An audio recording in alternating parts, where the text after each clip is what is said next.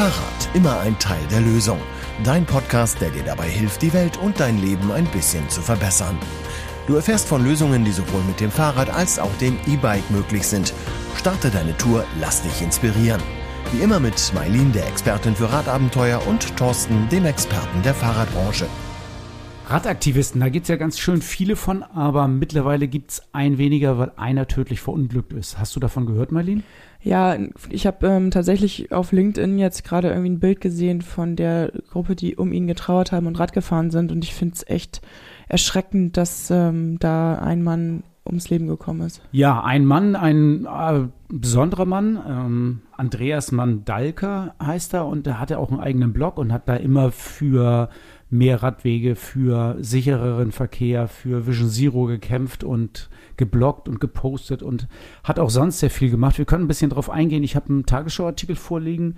Da kann ich mal ein paar Passagen draus ähm, vortragen und vorlesen. Ich glaube, da wird das ein bisschen klarer, was da genau passiert ist und, und um was es geht. Also auf jeden Fall haben jetzt ähm, in, der letzten Woche 500 Aktivisten oder 500 Menschen von ihm Abschied genommen und sind nochmal von der Staatsanwaltschaft in Pforzheim zum Unfallort auf der Bundesstraße gefahren. Was ist denn das Besondere daran? Also was hat er denn so gemacht in seiner Karriere als Radaktivist? Also was er gemacht hat, er ist natürlich Fahrrad gefahren. Das ist ja grundsätzlich noch nicht äh, unbedingt äh, als Aktivist dann zu bezeichnen. Das machen ja ganz viele Menschen. Er hat, ähm, das Tragische ist, er ist auf seiner täglichen Pendelstrecke, die er täglich zur Arbeit fahren musste. Auf dieser Strecke ist er ums Leben gekommen, weil er vom Auto erfasst worden ist und dann eben tödlich verunglückt ist. Okay. Und er hat auf dieser täglichen Pendelstrecke viel mit Videoaufnahmen gearbeitet und immer wieder Fahrzeugführer zur Anzeige gebracht, die ihn zu eng überholt haben. Das ist natürlich auch ein Thema. Ich finde das total wichtig, aber ich kann mir auch vorstellen, dass es auch zu viel Wut und äh, Auseinandersetzung im Verkehr aufführen kann. Ist es deswegen passiert oder tatsächlich einfach? Er fühlte sich natürlich nicht wirklich gerecht behandelt, ähm, der Andreas, weil das Problem ist, das kenne ich auch, du bringst sowas zur Anzeige und diese Anzeigen werden ja nahezu immer wegen nicht öffentlichen Interesse fallen gelassen. Obwohl ein zu niedriger oder zu geringer Überholabstand natürlich eigentlich ein, ja, ja, ein Verkehrsvergehen ist, was sehr hart bestraft werden müsste, weil jedes Mal bringst du ja jemanden in Lebensgefahr, wenn du das machst, was ja dann auch eben dieser tödliche Unfall zeigt. Das ist ja genau das Problem, was er immer angeprangert hat. Und Polizei und Staatsanwaltschaft macht einfach nichts. Und das finde ich schon erschreckend. Also diese, diese Berichterstattung oder allgemein das Thema, das ist ja oft so, dass man sagt, es muss immer erst was passieren, damit was passiert. Und wenn noch nicht mal jetzt was passiert, ist es ja noch viel schlimmer. Also etwas nicht ins öffentliche Interesse zu tun, was quasi mit Menschenleben bestraft werden könnte, finde ich eine absolute Frechheit. Ja, also wer da noch mal ein bisschen nachlesen will oder was ein bisschen ähm, über die Arbeit sehen will, ähm, den Blog gibt's noch. Ähm, der Künstlername, hätte ich mal gesagt, der Name, den er genutzt hat, ist Natenom und hat so einen kleinen Elefanten als Logo. Daran kann man das erkennen. Und die, die ähm, Kundgebung, die jetzt war, haben auch so ein Ghost Bike an dem Unfallort aufgestellt. Also dieses weiß lackierte Fahrrad, was ihr vielleicht kennt. Äh, wenn äh, ein Radfahrer tödlich verunglückt ist, dann stehen ja diese weißen Ghost-Bikes immer da, wo, die wo der tödliche Unfall passiert ist. An diesem Ghost-Bike gibt es auch einen kleinen grauen Elefanten am Lenker und der erinnert daran. Aber das Problem ist natürlich auch das, wie dann die ganze Geschichte diskutiert wird. Also das hat mich eigentlich, glaube ich, bei der ganzen Sache neben der Tragik des Todes am meisten geschockt, welche Kommentare da auch dann gelaufen sind. Wieso ist er wieder selber schuld dran, oder? Ja. er ist dann natürlich wieder selber schuld dran. In den äh, sozialen oder in den asozialen Medien war dann tatsächlich die Rede davon, ähm, ja, da muss er da ja nicht lang von, er weiß ja, dass er zu eng überholt wird oder wer so provoziert hat, selber schuld. Also das finde ich wirklich extrem krass. Ja, das ist absolut also menschenunwürdiges Verhalten, finde ich ja schon. Also ja, zudem auch ganz klar ist, die Straße ist eben auch für Fahrradfahrer da und äh, natürlich hat er da zu fahren, weil das ist eben, ein Fahrrad ist ein ganz normales Verkehrsmittel und es muss mitgedacht und mitbehandelt werden und man kann dann nicht einfach sagen, äh, ja, Pech gehabt, wenn man überfahren wird. Das kann doch nicht, das kann doch nicht unser Denken sein. Also mir ist noch dieser Fall aus Cuxhaven bekannt, ähm, wo, eine, wo eine Schülerin mit dem, äh, mit dem Scooter, mit dem Elektroscooter vom Auto überfahren wird. Und da, da ging es dann auch darum, dass Elektroscooter sich ja nicht in die Regeln halten und dass Elektroscooter auch über die Kreuzung fahren, ohne nach links und rechts zu gucken. Das mag ja alles sein. Aber das muss doch nicht mit dem Tode bestraft werden. Oder jetzt kürzlich der Junge an der Bushaltestelle in Nordholz, der da vom Bus überfahren wurde, weil es eine Rangelei unter Schülern gab oder sowas. Sowas also, muss man eben mit einplanen. Das ja. ist eben, ähm, Vision Zero funktioniert nur, wenn wir das auch wirklich ernst nehmen und den Verkehr sicherer machen. Und in diesem Fall ja, muss eben eine Landstraße. Ich meine, wir müssen ja auch dafür, müssen wir auch sagen, der Andreas hat dafür gekämpft, dass an dieser Straße ein Radweg entstehen soll. Das war also, ähm, das war sein Ziel, dass eigentlich ein getrennter Radweg entstehen soll. Der entsteht natürlich nicht so schnell, das sehe ich ein, aber dann muss man auch für die Zeiten, wo noch kein Radweg da ist, einfach andere Maßnahmen ergreifen, damit der Radfahrer sicher fahren kann. Jetzt haben wir hier gerade so ein bisschen äh, einen redaktionellen Beitrag ja von der Tagesschau auch vor Augen. Ähm, grundsätzlich ist es ja aber gar nicht so richtig unsere Intention des Podcasts, hier Journalismus zu betreiben. Nee, Journalisten sind wir definitiv nicht. Und äh, da würde ich ja eher sagen, wir sind Aktivisten. Wir haben ja so einen, so einen Brief gekriegt, ähm, wo wir ähm, beschimpft worden sind, wir sollen nicht so viel rumjammern, wir sollen mal lieber die Autos akzeptieren und äh, und hier nicht einen auf äh, Radfahraktivisten machen. Aber das sind wir, oder? Ja, und man muss ja auch mal ganz klar sagen, also ich meine, auf unserem äh, Titelbild vom Podcast steht Fahrrad immer ein Teil der Lösung, präsentiert von Rad und Tour Cuxhaven. Ja, damit können wir nochmal ganz deutlich klar machen, wir sind hier ein 100% von dem Fahrradgeschäft Rad und Tour in Cuxhaven finanzierter Podcast und ähm, dementsprechend natürlich auch nicht neutral. Also wenn wir Fahrräder vorstellen, wenn wir Lösungen vorstellen, ähm, dann betreffen die natürlich eher oder fast immer auch Produkte, die wir im Laden führen und verkaufen und auch empfehlen. Also ich halte es für durchaus legitim. Wir haben niemals ähm, den Anspruch gehabt oder auch wollen auch nicht den Eindruck erwecken, als wenn wir ein journalistischer, neutraler Podcast wären. Ja, und also das, das, was daraus ja auch folgt, ist, dass der Bike-Tipp zum Beispiel regelmäßig ein Rison Müller, ein Stevens, ein Kio, ein Aubea ist, weil wir diese Marken halt eben vertreiben. Das heißt aber nicht, dass wir da irgendeinen Schmuh vorstellen. Nee, also wir ähm, präsentieren natürlich immer nur das, von dem wir überzeugt sind und ähm, andere Feedbacks, die wir jetzt gekriegt haben, haben gesagt, wir sollen mal diese und diese Marke. Wenn wir Marken nicht im Programm haben, dann hat das in der Regel auch gute Gründe, weil wir nicht dahinter stehen, weil wir sie nicht gut finden, weil wir sie nicht mögen oder weil uns die Geschäftsphilosophie oder Politik nicht passt. Gibt ja viele Gründe. Deswegen stellen wir sie nicht vor, aber das will ich mir eigentlich auch nicht vorhalten lassen, weil wir haben unsere Entscheidung getroffen und das will ich dann auch akzeptiert haben. Ja, und trotzdem freuen wir uns natürlich über euer Feedback und auch über eure Erfahrungen. Wenn ihr mal sagt, ihr habt ein anderes Fahrrad und damit seid ihr zufrieden, weil, dann freuen wir uns natürlich trotzdem, die Erfahrungsberichte dazu lesen. Und vielleicht kommt es ja tatsächlich mal vor, dass da was bei ist, was wir noch gar nicht kennen, wo wir sagen, da müssen wir mal drüber nachdenken. Haben wir ja sogar schon öfter gemacht. Also da sind wir ja auch offen und äh, wir sind dankbar für alle Inputs. Und das ist total klasse, dass ihr uns so viel schreibt. Aber da gehen wir jetzt auch tatsächlich mal auf die Kritik, äh, die wir gekriegt haben zu unserem Dreirad-Podcast nochmal ein, weil da gibt es, äh, gab es einige Feedbacks, die gesagt haben, äh, ihr könnt doch nicht äh, die und die Dreiräder so abwertend ähm, besprechen in eurem Podcast. Wir haben das nochmal reflektiert. Ich bin nochmal, ich in so eine Schleife gegangen, habe auch noch mit unserem Werkstattpersonal gesprochen und die haben alle die Hände über den Kopf zusammengeschlagen, haben gesagt, auf gar keinen Fall ähm, werden wir, haben wir Lust, diese Sachen zu reparieren. Alle laufen weg, wenn die kommen. Es ist äh, tatsächlich äh, lackierter Sperrmüll. Ja, wir sind nicht neutral und wir sagen das dann auch so krass. Uns gefallen die Räder nicht und wir finden die nicht gut. Und wenn jemand daran Spaß hat und die für sich als gut empfindet, ist das ja auch okay. Kann ja jeder machen, wie er mag, aber wir müssen das deswegen trotzdem nicht gut finden. Genau, und ihr müsst euch jetzt nicht unter Druck gesetzt fühlen und sagen, das, was wir sagen, ist gesetzt. Also da kann ja auch jeder seine eigene Meinung behalten und sollte sie auch behalten. Wir sagen hier unsere Meinung. genau.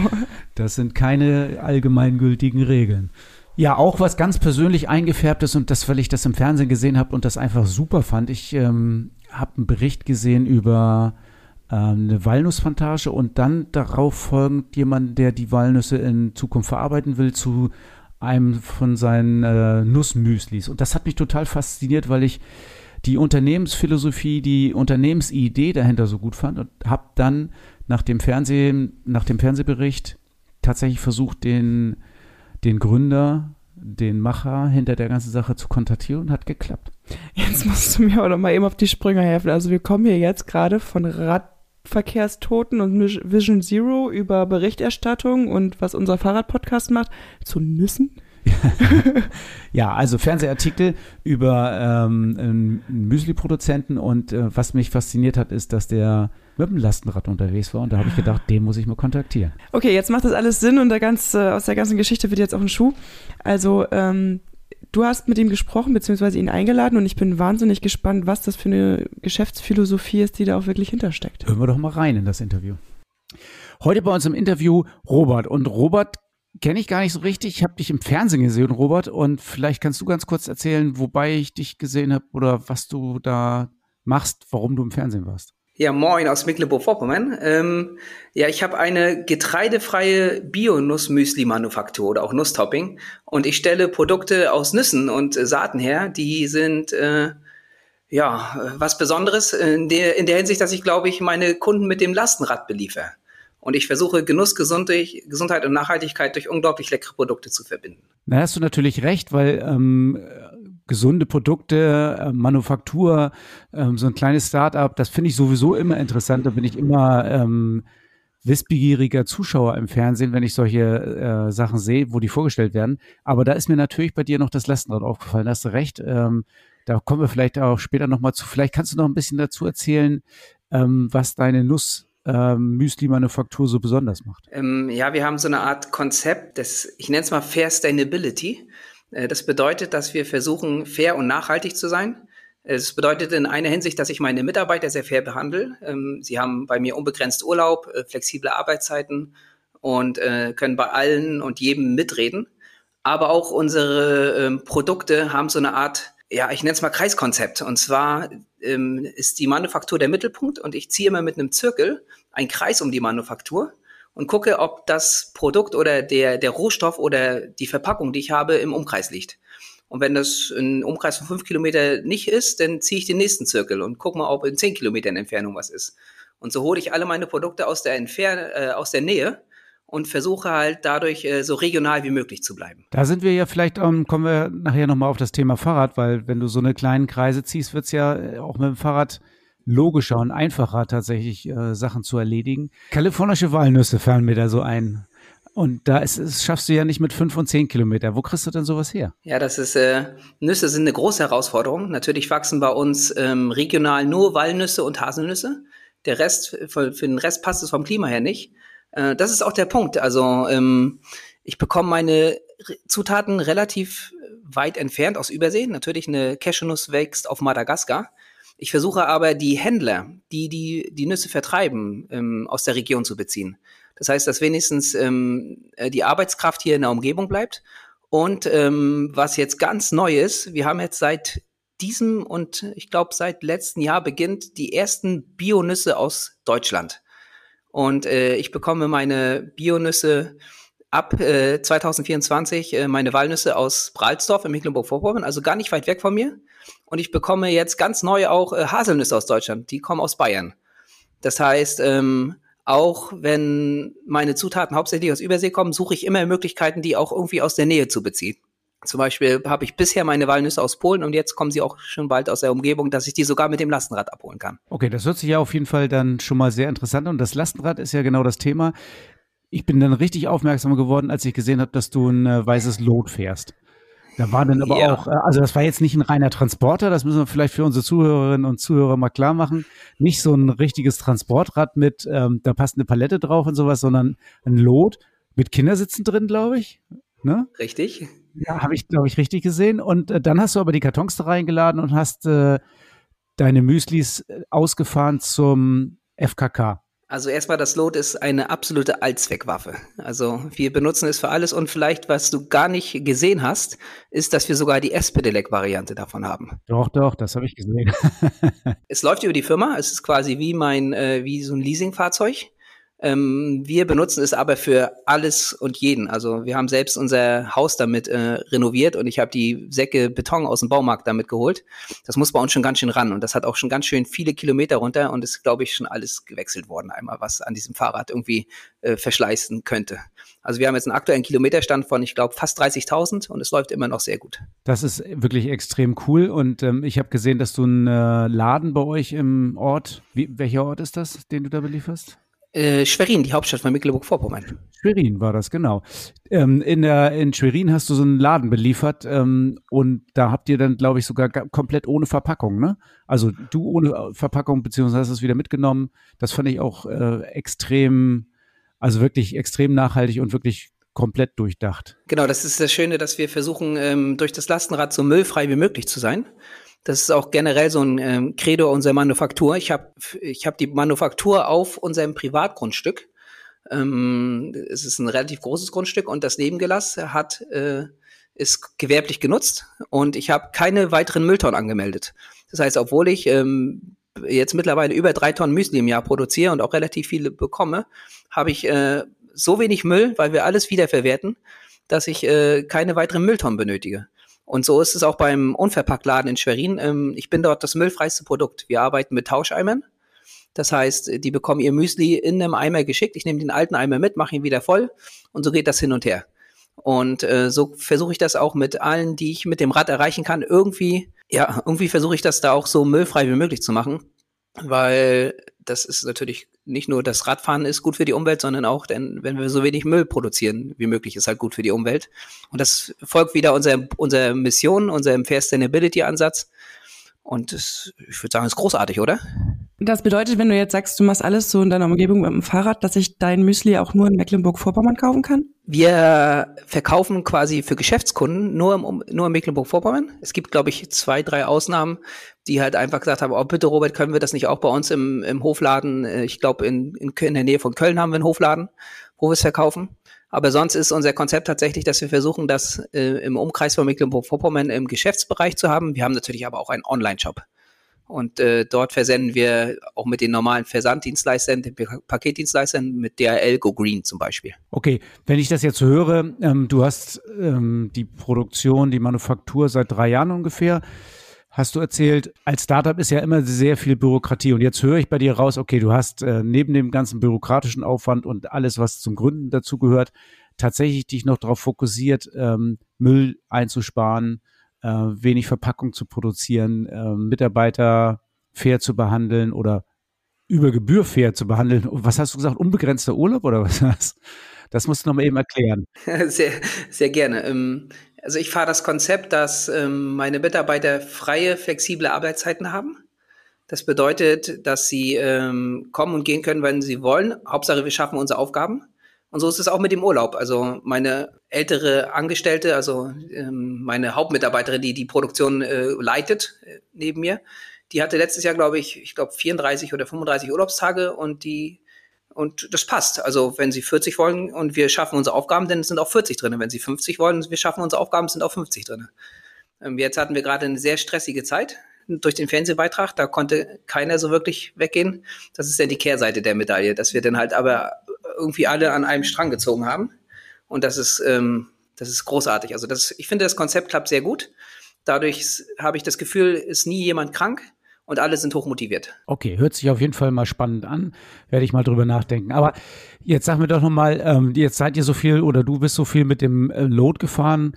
Ähm, bist du zum Fahrradfahrer geworden, weil du Unternehmer geworden bist oder was ist passiert? Wie bist du schon immer Fahrradfahrer gewesen? Ich, ich glaube, äh, wer sich so ein Fahrrad holt, der muss schon irgendwie immer Fahrradverrückt gewesen sein. Und so war es auch. Also ähm, nicht nur, dass wir alles im Alltag mit dem Fahrrad machen aus Überzeugung. Wir reisen auch mit dem Fahrrad gerne. Und ich selbst komme auch aus dem Bereich äh, Triathlon. Also ich war mal, ich, ich nenne es mal fast schon sowas wie Berufssportler und ähm, da hat man natürlich auch ohne Ende Kilometer geschrubbt, äh, hauptsächlich auf dem Rennrad oder auf der Zeitfahrmaschine und dann auch gerne mal da, wo es warm ist, wie zum Beispiel auf Mallorca oder den Kanaren. Ah, das wird jetzt ja mal interessant. Also Triathlon haben wir ja schon ein, zwei Mal ganz kurz angerissen. Aber ähm, Marlin ist äh, noch nicht besonders Triathlon erfahren, hat sich aber für dieses Jahr vorgenommen, mal einen Triathlon zu machen. Heute Morgen ist sie irgendwie schon äh, wie wahnsinnig gelaufen. Elf Kilometer, glaube ich. Ähm, Marlene, du bist jetzt gerade frisch vom Lauf reingekommen. Jetzt wäre doch mal die Chance, äh, ein paar Fragen zu stellen zum Triathlon, wie du dich vorbereiten sollst, oder? Ja, also wie du vielleicht siehst, ist meine Farbe noch ein bisschen rot im Gesicht. genau, also was sind denn so deine Tipps, die man mitnehmen sollte, wenn man das erste Mal sowas macht? Erstmal, das Wichtigste ist überhaupt erstmal anfangen. Man braucht nicht das beste Fahrrad, die besten Schuhe, die beste Ausrüstung, um einen Triathlon zu machen, sondern da sollte erstmal die Freude im Vordergrund stehen. Und es ist, äh, wir haben so eine Art Faustregel bei uns. Also ich bin selbst auch Trainer, das, das passt ganz gut und die sagt, dass äh, man wenigstens das in der Woche trainieren möchte, was man auch im Triathlon starten möchte. Wenn man zum Beispiel eine olympische Distanz macht, sollte man auch mindestens 1,5 Kilometer die Woche schwimmen, mindestens 40 Kilometer Radfahren und mindestens die 10 Kilometer laufen, um auch die Distanz gut zu schaffen. Alles darüber hinaus ist Bonus und ähm, fokussiert euch nicht zu sehr aufs Schwimmen.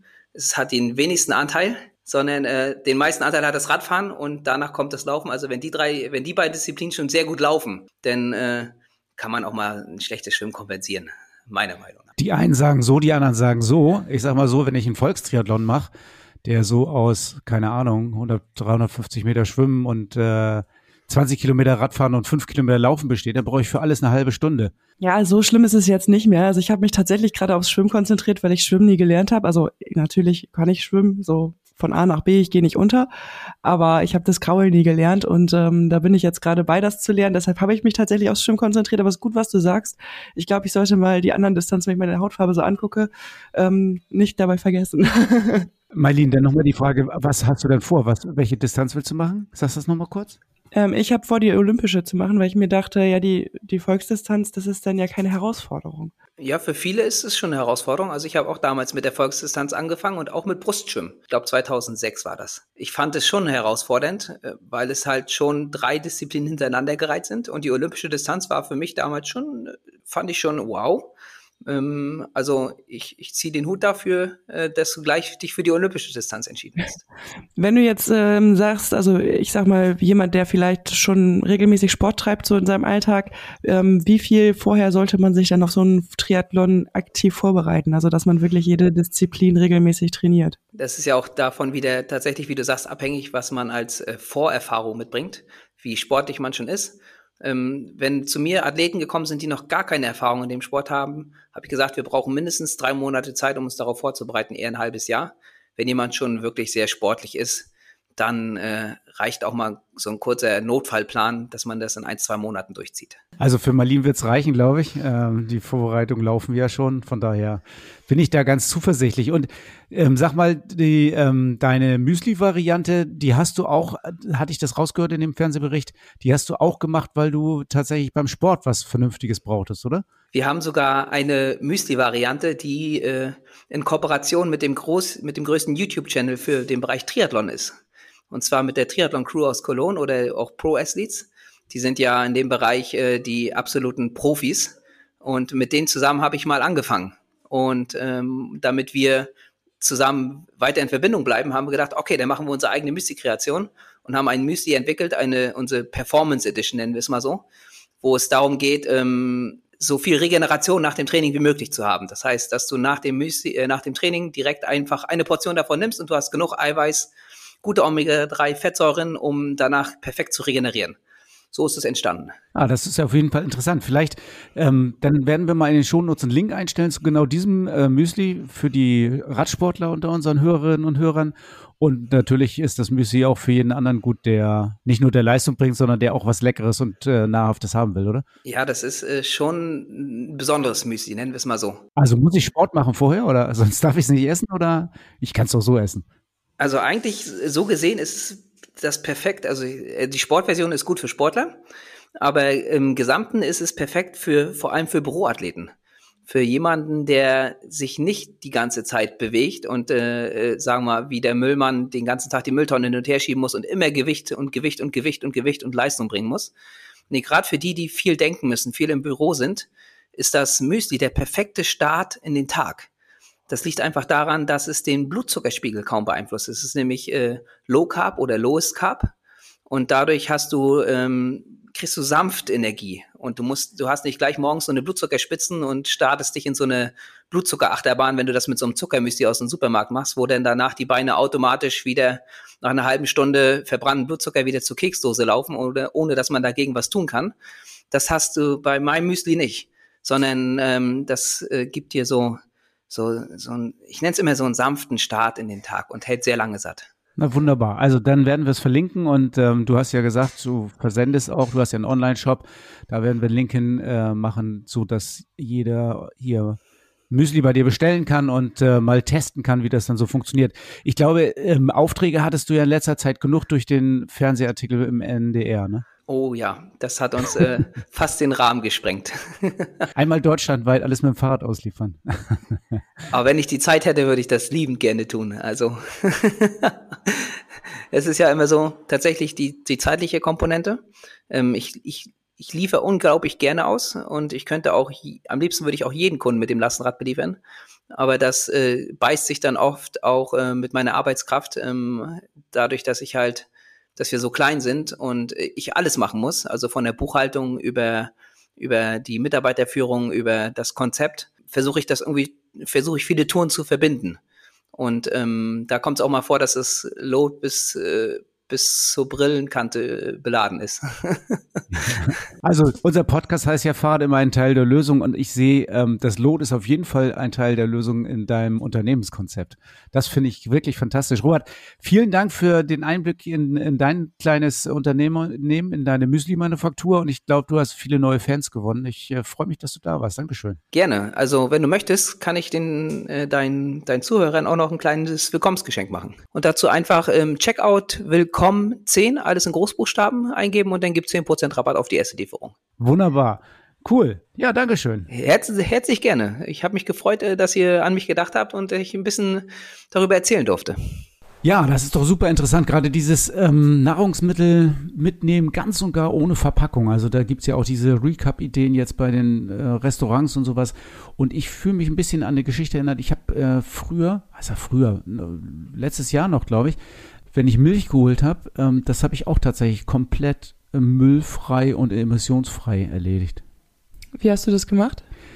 Naja, ich habe ähm, an einem Sportrad einen Flaschenhalter dran, wo ich eine Literflasche von Camelback reinkriege, die mit so einem Schraubverschluss. Passte ein Liter rein und dann bin ich auf meiner Sporttour, die habe ich so gelegt, dass die immer an eine der drei ähm, zugängigen hier äh, Milchtankstellen vorbeifuhr. Und dann bin ich zur Milchtankstelle gefahren und habe mir einen Liter Milch gezapft und bin damit dann nach Hause gefahren. Das ist natürlich super nachhaltig und verpackungsarm und sowas kann ja auch jeder irgendwie sich mal als Routine in sein Leben integrieren. Gut, vielleicht nicht unbedingt in einer Großstadt, wo es vielleicht keine Milchtankstellen gibt, aber da gibt es ja unverpackt Läden. Ja, ich wollte gerade sagen, also Milchtankstellen gibt es, glaube ich, vielleicht sogar auch in den Groß, also nicht in den Großstädten in, in drin, aber so in den äh, Vororten gibt es ja manchmal auch dann so Bauern, die sowas anbieten. Die haben dann ja auch einen ganz guten Zulauf. Also ihr schlagt ja mehrere Fliegen mit einer Klappe. Also gerade bei den ganzen Bauernprotesten und die Bauern sollen mehr Geld haben, ähm, die verkaufen den Liter da in der Regel für einen Euro, aber haben dann viel mehr dabei über äh, bei dem Liter Milch, als wenn sie den an die Molkerei für 53 Cent verkaufen. Also da ist ja auch noch die Hilfe für den Betrieb, für den landwirtschaftlichen Betrieb dabei. Und du sagst verpackungsarm, ich würde mal sagen verpackungsfrei, weil diese ja. Camelback-Flasche, das ist ja eine ewig wiederverwendbare. Und ich habe ja sonst gar keinen Müll und nichts. Ich muss nur die Flasche einmal auswaschen. Ich finde das sowieso so eine gute Sache, einfach auch die lokalen Leute zu unterstützen, wie eben halt die Bauern, die ihre Milch da mit Milchtankstellen anbieten. Ich mache das selber auch jeden Samstag. Ich fahre ähm, samstags immer einkaufen, mache immer meinen Großeinkauf und ich starte dann und fahre erstmal in die andere Richtung aus dem Dorf raus, wo es quasi noch dörflicher wird, fahre dann zu meinem Hofladen des Vertrauens, kaufe da alles ein, was ich da bekommen kann und das, was ich dann nicht bekomme, da gehe ich dann in den Supermarkt. Okay, also ich finde, das passt ganz gut zusammen mit dem Fahrrad einkaufen fahren und dann tatsächlich regionale Anbieter zu wählen. Da ist das Fahrrad natürlich auch das perfekt, der perfekte Teil der Lösung, einfach zum regionalen Anbieter zu fahren und da nochmal ein bisschen einzukaufen. Ja. Rad und Tour Inside. Dein Blick hinter die Kulissen des Fahrradgeschäfts in Cuxhaven. Es gibt wieder was zu feiern, habe ich gehört. Ja, unbedingt. Wir haben ja noch einen Auszubildenden, der seinen Abschluss als Zweiradmechatroniker Geselle geschafft hat. Also letztes Mal war es der Fahrradmonteur, der Lars, und diesmal Zweiradmechatroniker Gesellenprüfung bestanden. Sehr, sehr gut bestanden. Jost Tietje, unser Auszubildender aus Otterndorf. Ah, das freut mich total zu hören, dass es da wieder so positive Nachrichten gibt.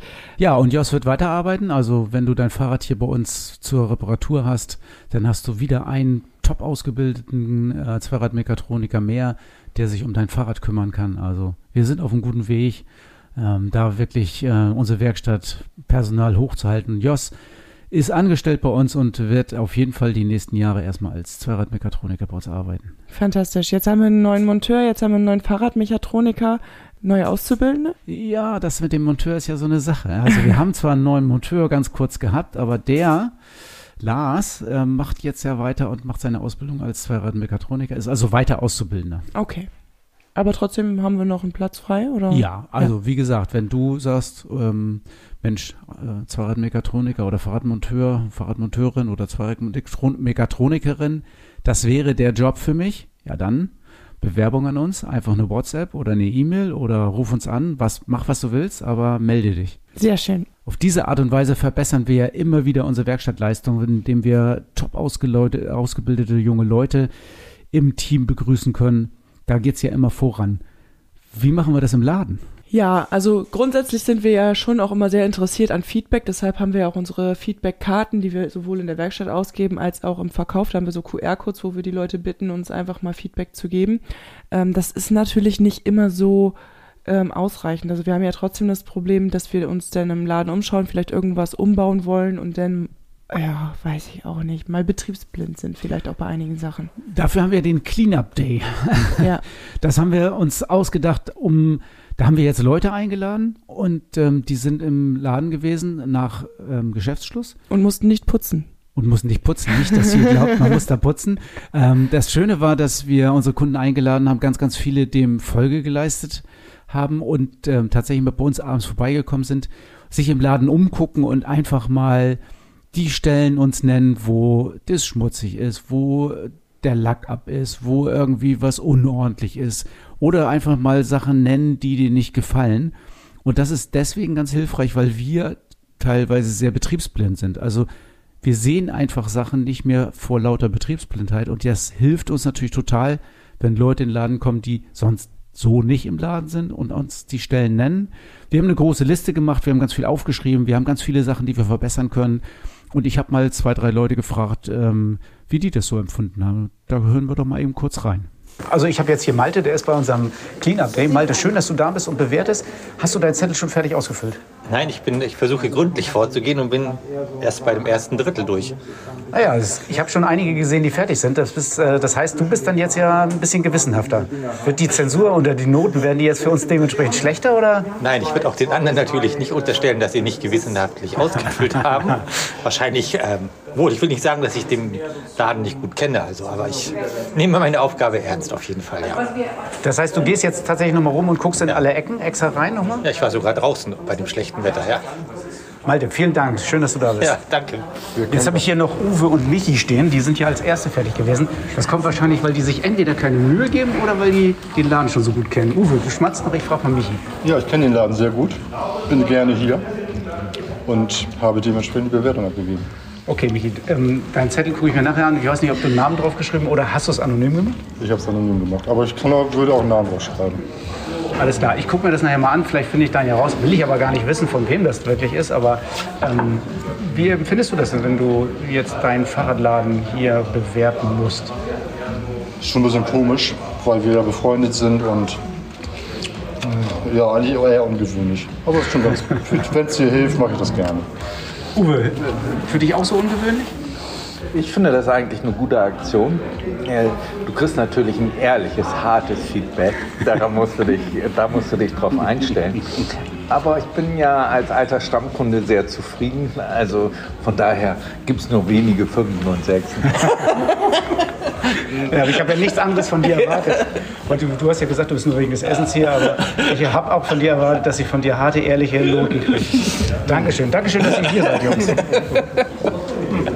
Christoph, Christoph, schön, dass du da bist und die Bewerbung vornimmst. Ähm, ich würde dich gerne mal fragen, wie sich das für dich anfühlt, dass du dein, dein Fahrradgeschäft bewerten und äh, beurteilen sollst. Ja, als relativ neuer Kunde, ich habe jetzt erst seit September letzten Jahres mein Fahrrad, äh, ist schon eine ehrenvolle Aufgabe, das, das zu tun. Und äh, ja, ich fühle mich gut dabei, auch mal ein Feedback geben zu können über meine, über meine Erfahrung, die ich bis jetzt hier sammeln konnte. Okay, das ist sehr cool. Du bist also relativ neuer Kunde und bist dann gleich zu so einer Aktion gekommen. Ähm, hast du vorher ein anderes Fahrrad geladen? Bist du gewechselt oder?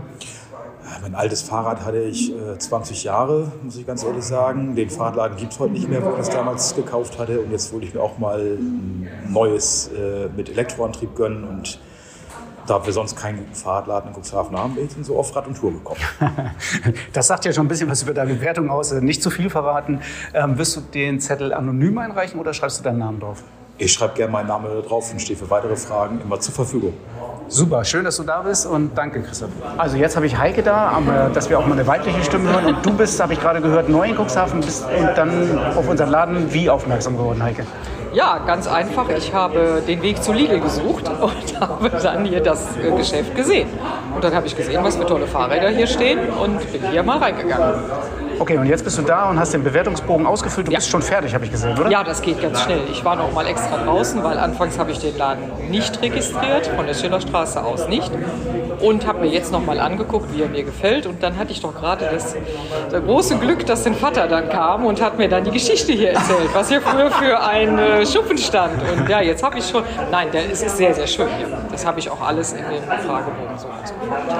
Ja, sehr schön. Wie die Frage, die ich auch den anderen gestellt habe, wie fühlt sich das denn für dich an, einen Fahrradladen oder dein Fahrradladen be zu bewerten?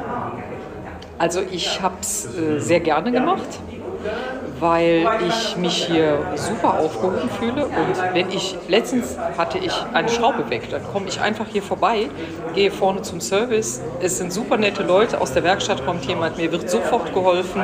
Ich habe auch unten im... Äh, ähm, am Hafen habt ihr ja auch noch das Geschäft. Da bin ich meistens und auch da, es ist einfach ein super Service da. Ich fühle mich super.